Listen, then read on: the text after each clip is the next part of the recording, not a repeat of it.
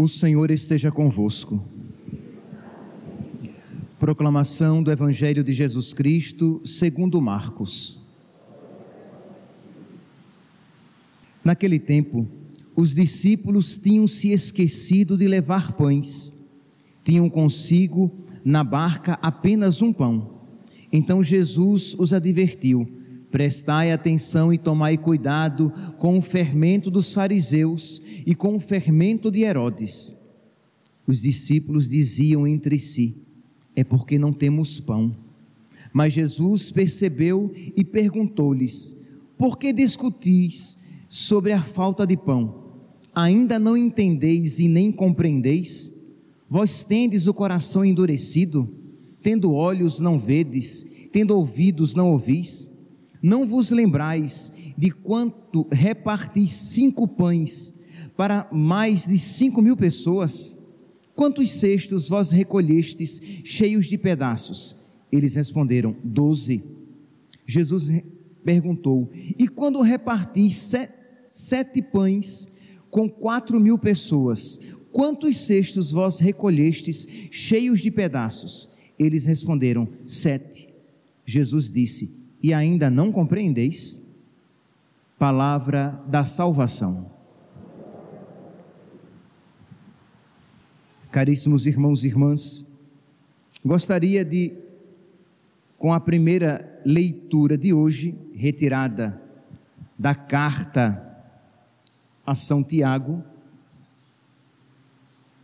fazer uma, uma pequena reflexão a respeito da provação são Tiago ele fala aqui: Feliz o homem que suporta a provação, porque uma vez provado, receberá a coroa da vida, que o Senhor prometeu àqueles que o amam. Ninguém, ao ser tentado, agora ele usa uma outra palavra, primeiro ele fala de provado, agora ele fala de, de ser tentado. Ninguém, ao ser tentado, deve dizer: é Deus que me está tentando. Isto é, São Tiago, ele faz essa diferenciação entre ser provado por Deus e de que ninguém é tentado por Deus. Por quê? Porque a tentação vem do diabo e o objetivo da tentação é nos levar ao pecado, ao inferno. E o objetivo da provação é nos fazer crescer no amor a Deus, na fé na confiança, nas virtudes. Então a tentação, a provação tem como, tem como objetivo criar em nós um homem novo, uma mulher nova, um homem mais próximo, mais semelhante a Jesus Cristo, um homem mais preparado para as, as outras provações da vida. Só que existe um devido ao nosso pecado, existe este problema. Muitos, quando são provados, desanimam na fé. Meus irmãos, aqui nós temos que ter um olhar espiritual. Eu não estou falando a partir dos afetos. É claro que, sensivelmente, uma pessoa provada, ela pode se sentir meio melancólica, meio desanimada, mas ela deve mergulhar no mais profundo da sua alma, ela deve se deixar iluminar pela sabedoria de Deus e perceber que Deus está lhe dando uma ocasião de crescer no amor, de crescer na virtude, de se tornar uma alma grande, uma alma forte, uma pessoa, aos olhos de Deus, bela e não uma alma minguada, xoxinha, medíocre. Então, ao invés de nós nos deixarmos levar pelos sentimentos que nos levarão ao desânimo, à frieza, à indiferença, ao abandono da prática das virtudes, ao esfriamento no nosso relacionamento com Deus e até mesmo à tentação de achar que Deus não o ama, quando a provação o visita, você deve então louvar a Deus na fé, bendizer a Deus na fé. Como é que diz a palavra de Deus? O justo vive pela fé. Mas o grande problema é quando os cristãos, eles vivem correndo atrás de bênção. Eles vivem correndo atrás de graças. E bênção e graças, refiro-me, bênção e graças para este mundo. Ora, um cristão que não vive pensando na fé, um cristão que não vive pensando no céu, um cristão que não vive pensando na promessa de Deus, na recompensa eterna, como é que ele vai se alegrar quando a provação o visita? Ora, nós precisamos ter os olhos voltados para Deus, e aqui, meus santos, eu já falei, mas não será nunca será demais repetir. Nós precisamos pedir a cada dia a Deus que nos conceda a graça de desejar as coisas do alto, mas de desejar com todas as forças da, da nossa alma. Por quê? Porque nós desejamos as coisas da terra, e isso é natural. Mas nós precisamos desejar as coisas do céu, e isso é sobrenatural. Nós devemos desejar crescer nesta sabedoria e, e desejar cada vez mais a salvação da nossa alma. Desejar cada vez mais amar a Deus acima de todas as coisas, desejar cada vez mais caminhar firme nos caminhos do Senhor, desejar cada vez mais fazer a vontade de Deus, desejar cada vez mais ganhar outras pessoas para o caminho de Deus, tirar pessoas que caminham para o inferno, para a perdição. Ora, quando esses desejos do alto, quando esses desejos sobrenaturais começam a crescer no nosso coração, nós deixaremos de ser aqueles cristãos medíocres que vivem procurando graças, vitória, prosperidade, bênção, riqueza, saúde. Nada disso é mal. É, riqueza ainda fica assim, porque dinheiro demais vai trazer problema. Ter o necessário, ok. Mas saúde, conforto, alegria, nada disso é mal. Mas, repito, o problema é quando você se torna um cristão movido simplesmente por esses desejos materiais. E aí é claro, meu santinho, quando o nosso Senhor começa a exercitar você para as coisas espirituais, você desanima. Porque, é claro, a provação ela vem para nos exercitar nas coisas espirituais, ela não vem para nos exercitar nas coisas materiais, naturais. A provação, quando vem, é para enlarguecer o nosso coração no desejo pelas coisas do céu, e às vezes, é verdade, em detrimento das coisas da terra, isto é, a provação vem até mesmo como perda de, de algumas coisas lícitas e boas neste mundo. Então nós precisamos pedir a Deus que nos conceda esta força interior, de modo que, quando vem a provação, você não vai se deixar levar pelo desânimo. E as provações, elas são variadas. Você pode perguntar, mas padre, mas assim, como são as provações? Quais são as provações da, da, da nossa vida? São variadas, meus santos. Pode ser uma provação, pode ser uma doença, a provação pode ser a perda de um emprego ou uma dificuldade financeira. A provação pode ser um problema familiar, uma traição, uma humilhação, uma perseguição. A traição pode ser uma desilusão amorosa. Tudo isso pode ser, né? você pode viver na sua vida como uma provação, que às vezes não é querida por Deus, mas é permitida por Deus. Deus permite aquela provação para, por meio dela, nos fazer crescer na virtude, no amor, no desejo das realidades espirituais, no desejo do céu, no amor a Deus e no amor à igreja. Pois bem, só que existe um outro perigo, uma outra tentação na provação. Isto é, eu falei aqui né, que, que nós normalmente não gostamos da aprovação, que a aprovação pode ser ocasião de desânimo, frieza, de até mesmo indiferença com Deus. Eu falei aqui as, os vários tipos de provação e tantos outros que eu não falei, mas que nós sabemos muito bem na experiência da, da nossa vida.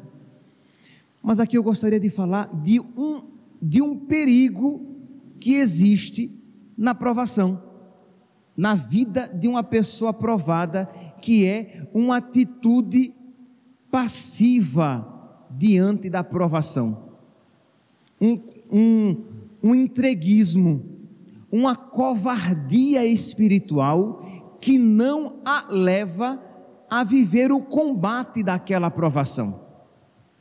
Isto é, a provação quando vem, ela, ela deve despertar em nós um combate espiritual, uma atitude e não uma passividade. Explico. Imagine um pai, uma mãe que descobrem uma doença grave no seu filho. Aí, isto é uma provação, sem sombra de dúvidas. Aí o pai e a mãe dizem assim: Isso é vontade de, de Deus, temos que aceitar, e cruzam os braços. Isso não é de Deus. Esta atitude não é de Deus. Aquilo é uma aprovação? É. E o que é que eles devem fazer naquela aprovação? Aquilo que Santo Inácio de Loyola nos ensina: faça como se tudo dependesse de você, sabendo que o resultado depende de Deus. Então você, movido pela fé, não pelo desespero, você vai viver a fé você vai crescer nas virtudes, você não vai se desesperar do cuidado de Deus e vai viver tudo isso que cuidando do seu filho, procurando todos os meios lícitos para o restabelecimento da saúde dele e fará tudo aquilo que for necessário e possível sem perder a fé para que ele restabeleça a saúde. Se ele recuperar a saúde, você vai louvar a Deus e vai dizer: graças a Deus, naquele período de doença, de dificuldade, eu não perdi a fé. Eu continuei firme em Deus, firme esperando a bênção eterna de Deus, sem que com isso eu me descuidasse das realidades aqui deste mundo. Então percebe que são duas atitudes diferentes o pai ali que vai cuidar do filho, não por desespero, não achando o que que ele tem que salvar o filho a todo custo, mas que ele sabe que é um combate.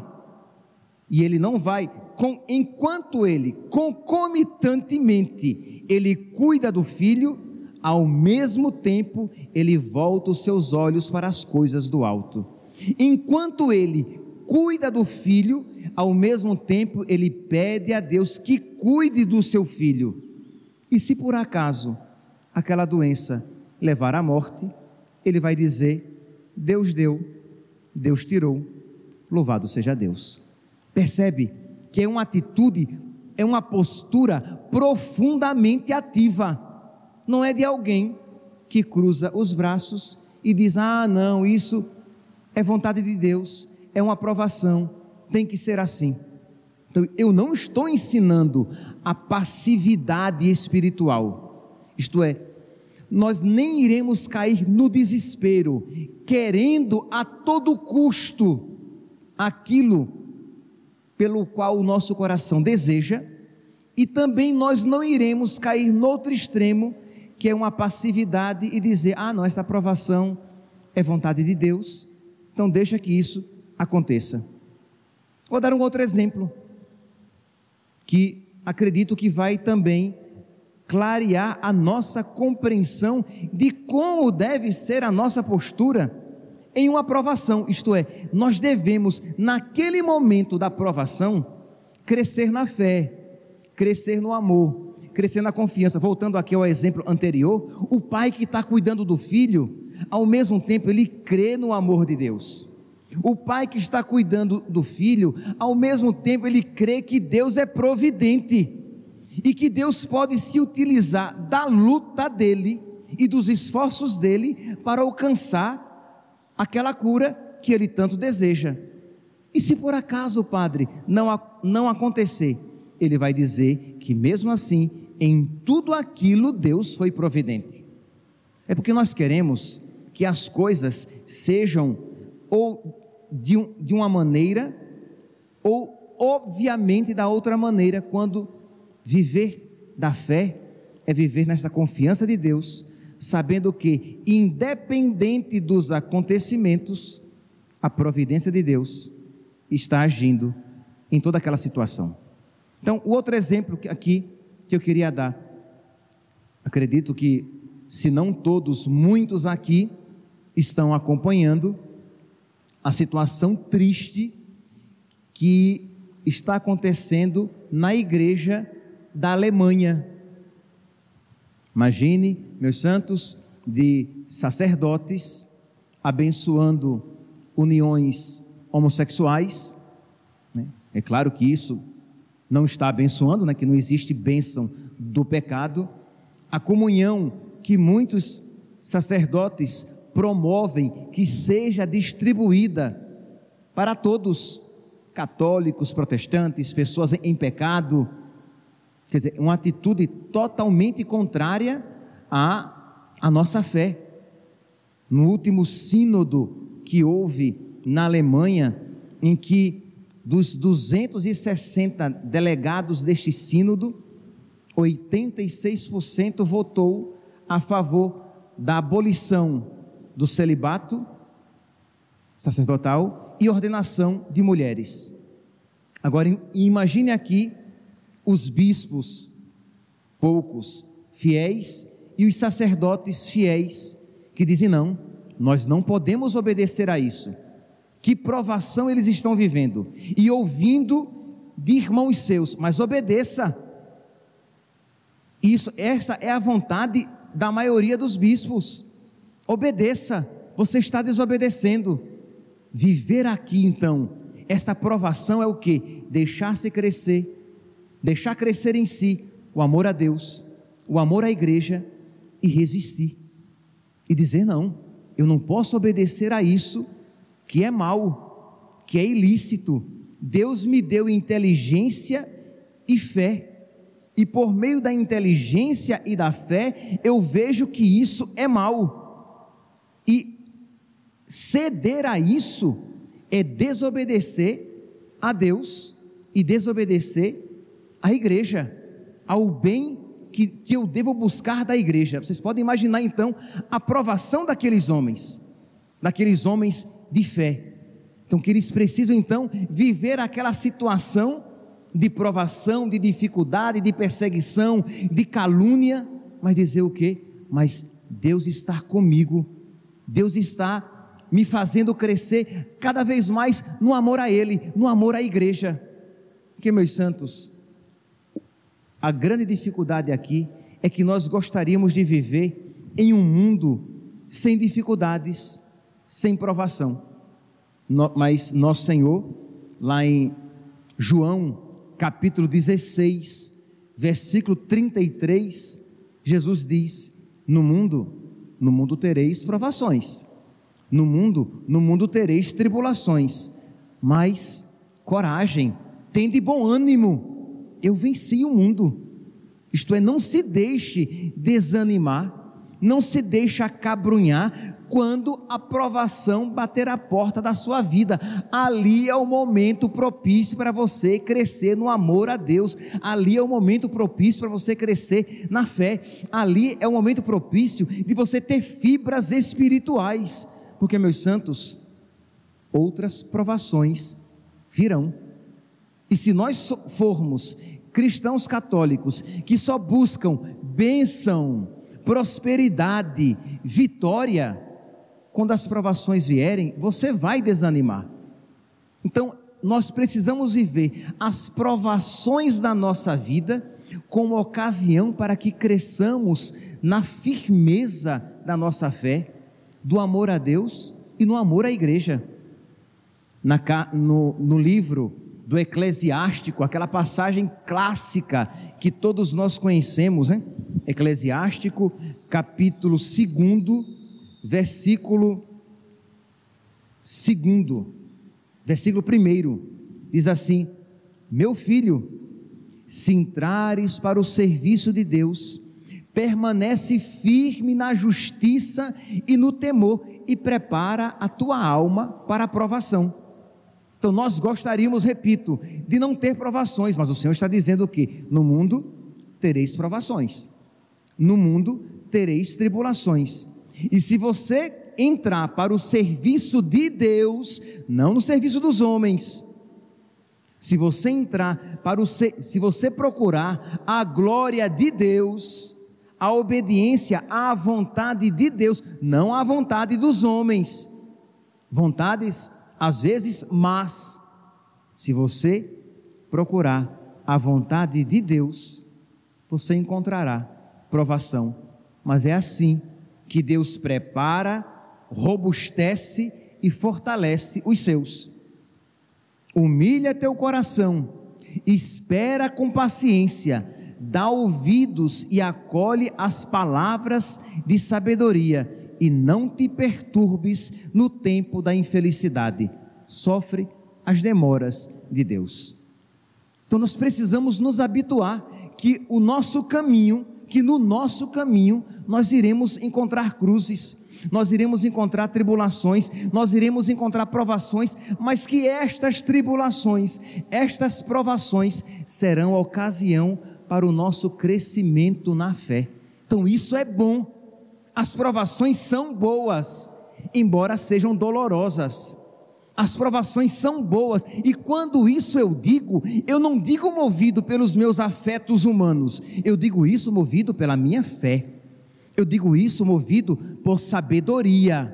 Isto é, a sabedoria me ensina que tudo aquilo que me faz crescer na fé e no amor a Deus no amor à igreja, que me faz crescer nas virtudes, é bom, que concorre para a minha salvação eterna.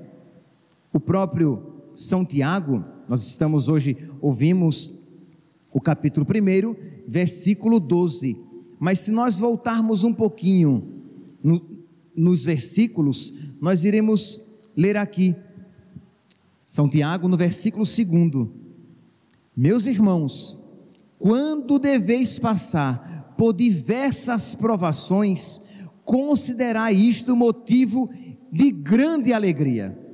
Então, ou São Tiago é louco, ou ele sabe o que está falando. Quando você passar por provação, se alegre, mas se alegre com alegria muito grande. Percebe, meus santos, que isso nós precisamos ter fé. Nós precisamos ser ensinados do alto, porque qual é a tentação quando você é provado? Desanimar, ficar cabisbaixo, esfriar o seu relacionamento com Deus, recair em pecados, abandonar a virtude. Quando São Tiago, movido pelo Espírito Santo, diz: quando você passar por diversas provações, não é nem uma, São Tiago caprichou, né?